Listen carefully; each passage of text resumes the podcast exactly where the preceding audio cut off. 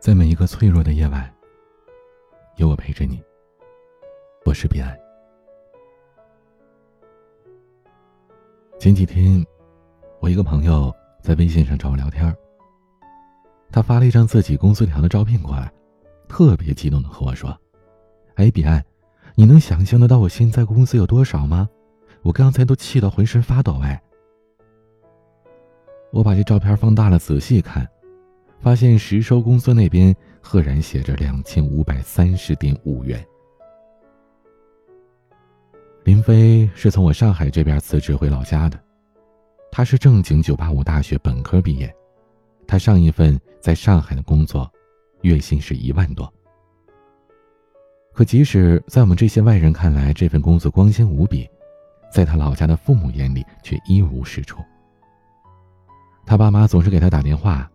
说：“哎呀，女孩子一个人在外面打拼太辛苦，也不安全，早点回来找个稳定的工作吧。”还和他说，家里一些长辈已经托关系，在国企给他安排了一个职位。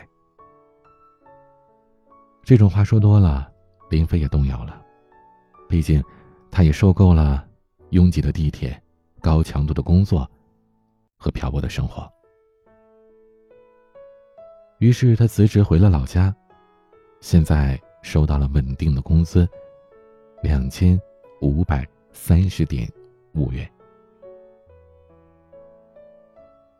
他后悔不已的说：“他现在就仿佛看到了自己今后的人生，每天在单位里碌碌无为、混吃等死，找一个差不多的老实人嫁了，在差不多的年龄生个小孩肚子上渐渐堆满了赘肉，脸上渐渐爬满了皱纹。”林飞的话让我唏嘘不已。原来所有好走的路都是下坡路啊！一个人如果总是降低了标准，追求安逸，人生也只能越过越低配。而低配正在让中国的年轻人越来越平庸。上个周末在地铁上，我听到两个大学生模样的情侣有一搭没一搭的聊天男生问女生。你昨晚几点睡的？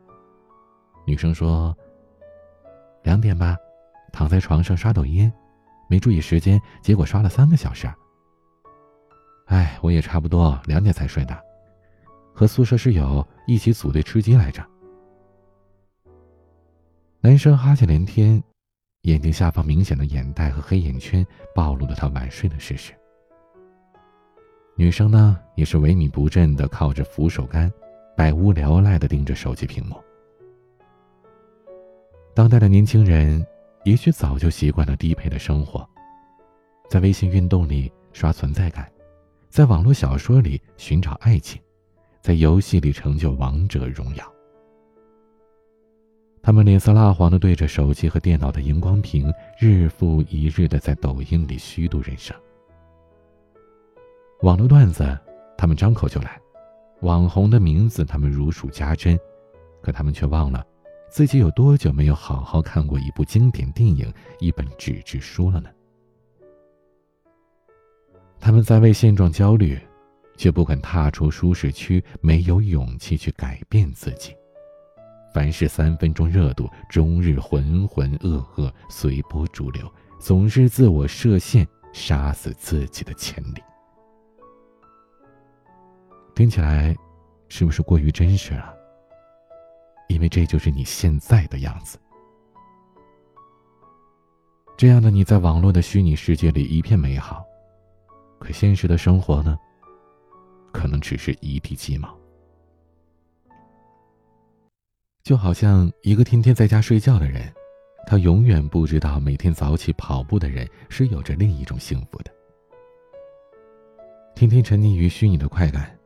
活得浑浑噩噩的，永远都不知道在学习和工作当中拼尽全力是一件多么快乐的事儿啊！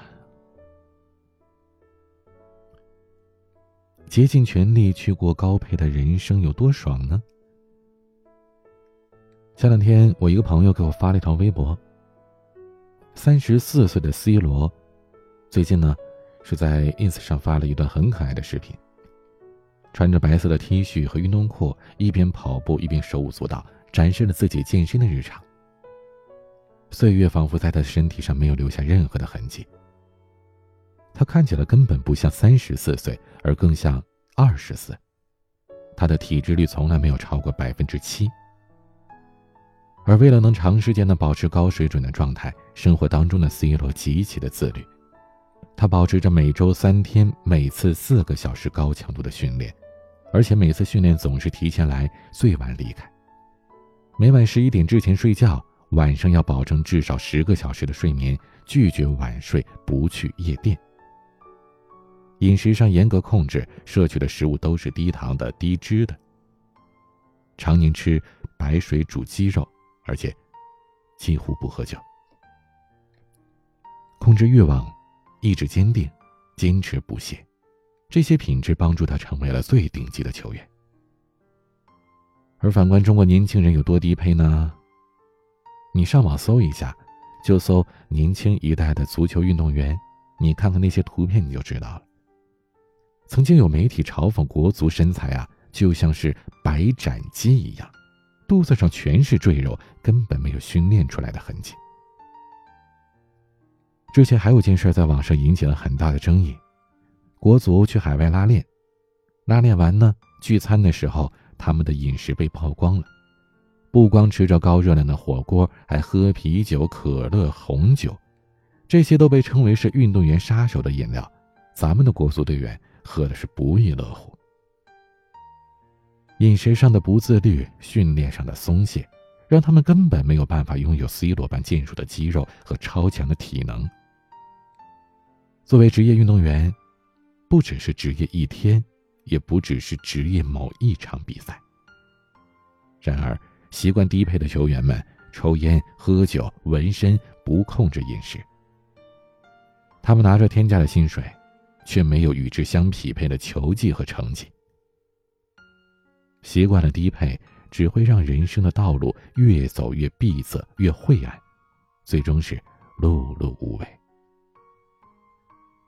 知乎上有这样一个问题：每个宿舍最早起来的人，后来怎么样了呢？有一位答主这么说的：“我的大学舍友，四年来坚持早起。”跑步、早读、吃早饭，给我们宿舍其他的人占教室前排的位置。他自控力超强，我们整个专业的人都由衷的佩服他，就连辅导员都知道他每天早起。后来，他从一个普通的二本院校考研，进了专业前三的985，因为表现突出，在研究生学校直接硕博连读了。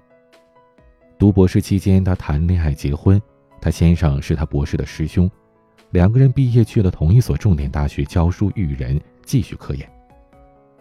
后来他们的住房有了着落，就连将来的孩子也可以跳出高考大省的压力。从他的朋友圈里，我可以看到两个人惺惺相惜，都是靠着自己在学校就读时的勤奋上进，一步步闯出了属于自己的康庄大道。他们双方的家庭都是最普通的农村。结婚照里，双方和家长们笑的都是满脸朴实而幸福的。这应该算是我看到过最真实、最靠谱的改变命运的人了。是啊，向上的路其实并不拥挤，而拥挤是因为大部分人选择安逸。如果一个人，总是用将就的态度来搪塞自己，那最终只会是越过越低配。而反之呢？如果一个人总是精益求精，一生悬命，最终必定会改写自己的命运。曾经看到过这样一段话：你背单词时，阿拉斯加的鳕鱼正跃出水面；你做数学题时，太平洋彼岸的海鸥振翅掠过城市的上空。你晚自习时，极圈上的夜空散满了五彩斑斓。但是，少年，你别着急。在你为自己未来踏踏实实的努力时，那些你感觉从来不会看到的景色，那些你觉得终身不会遇到的人，正一步步的向你走来。我想象不到这个星球发生的很多美好的事物，所以。我才努力。习惯低配，只会让你继续过着自己不想要的人生。而竭尽全力，你才能看到不一样的世界。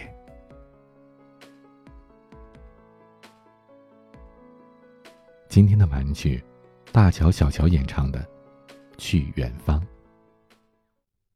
欢迎添加我的私人微信号 a 一二三四五六七八九零 b c d s g。我是彼岸，晚安。